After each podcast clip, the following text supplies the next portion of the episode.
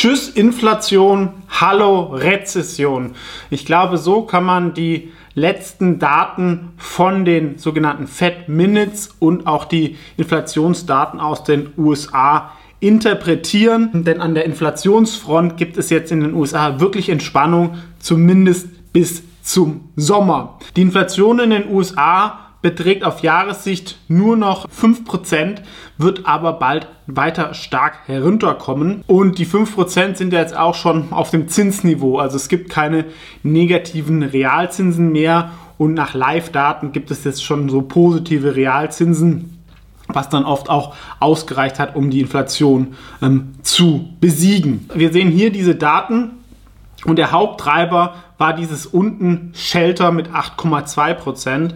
Ähm, das sind aber keine Live-Daten mehr, weil dieser Shelter-Index, der ist, sag ich mal, der nimmt, der nimmt Durchschnittsdaten und da sind halt noch hohe Daten ähm, dabei und das wird sich jetzt ähm, sehr, sehr zeitnah entspannen. Und ähm, die Inflationsdaten, diese 5 Prozent, sehen wir hier, setzen sich ja aus den Monatsinflationsdaten der letzten zwölf Monate ähm, zusammen. Und im März war die monatliche Veränderung nur noch 0,1 Prozent. Vor einem Jahr war das 1,0 Prozent. Das heißt, in einem Monat ging die Inflation um 0,9 Prozent zurück. Und wir sehen, allein in diesen drei Monaten ähm, nimmt die Inflation, hat die Inflation im letzten Jahr um zweieinhalb Prozent zugenommen.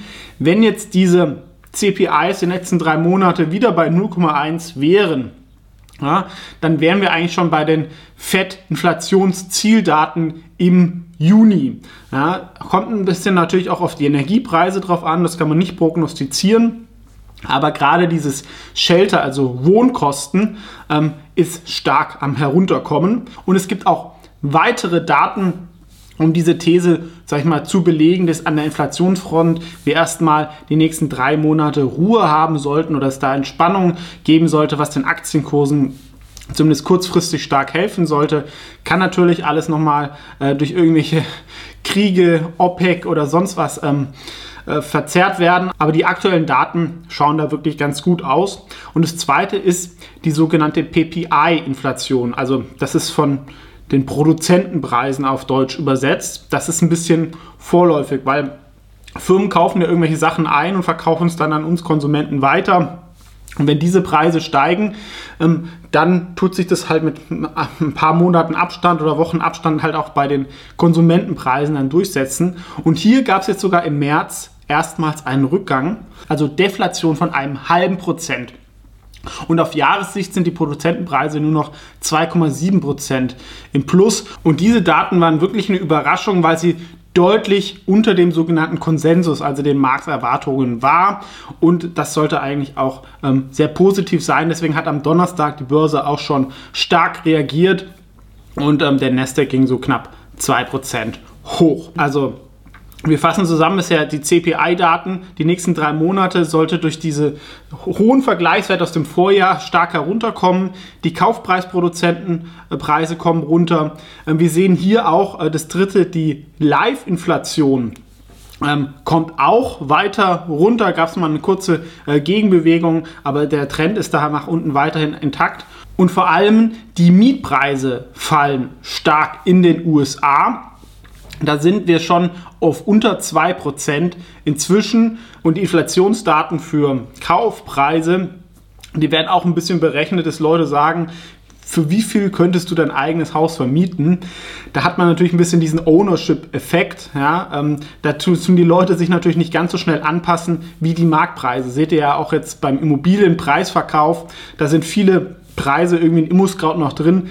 Dafür wird es nicht mehr los kommen bei dem Zinsniveau, aber die Leute haben halt noch die hohen Preise von vor einem Jahr im Hinterkopf und es dauert einfach ein bisschen, bis sich das ähm, normalisiert und nach unten kommt.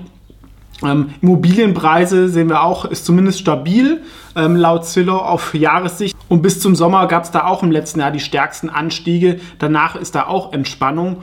Und ähm, ganz besonders zum ersten Mal jetzt seit äh, der Corona-Krise, also ähm, Seit drei Jahren fallen die Mietpreise auf jährliche Basis laut Redfin. Also das sind halt Live-Daten und das sind ähm, Asking Prices. Also da kann es auch nochmal sein, durch Verhandlungen, dass es nochmal stärker runtergeht. Und vor einem Jahr sind die noch um 17 Prozent, also wahnsinnig stark gestiegen.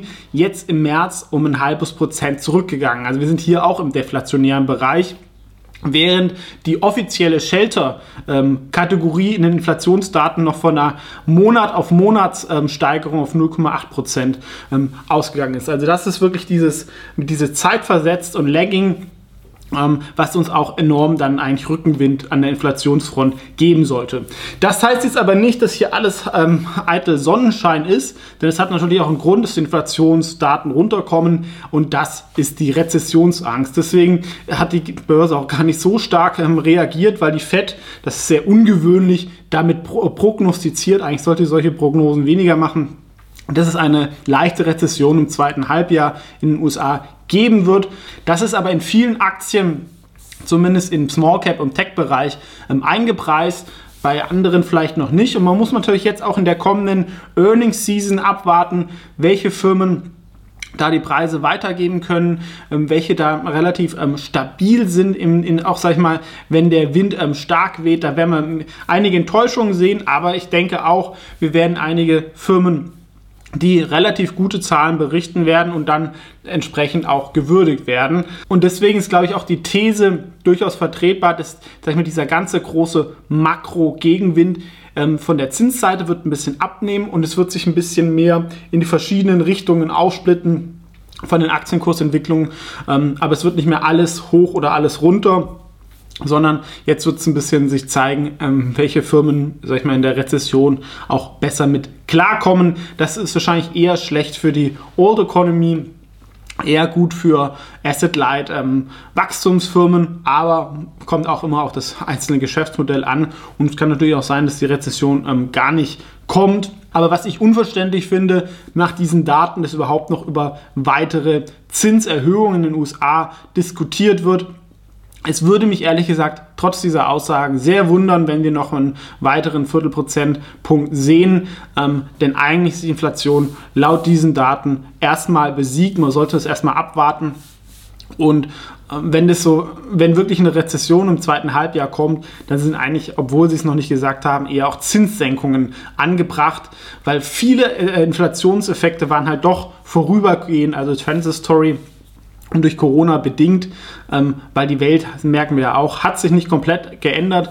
Wir sind vielleicht ein bisschen mehr im Homeoffice, ähm, wollten uns vielleicht mal in diesem oder letzten Jahr nach Corona und Krieg ein bisschen was gönnen, aber viel, die meisten Leute sind ja auch wieder ein bisschen so im normalen Tritt wie davor. Und davor war ja eher Deflation eine Gefahr. Also in Europa wurde ja eigentlich seit zehn Jahren versucht, Inflation zu erzeugen, um sich ein bisschen zu entschulden zu können, die Staaten.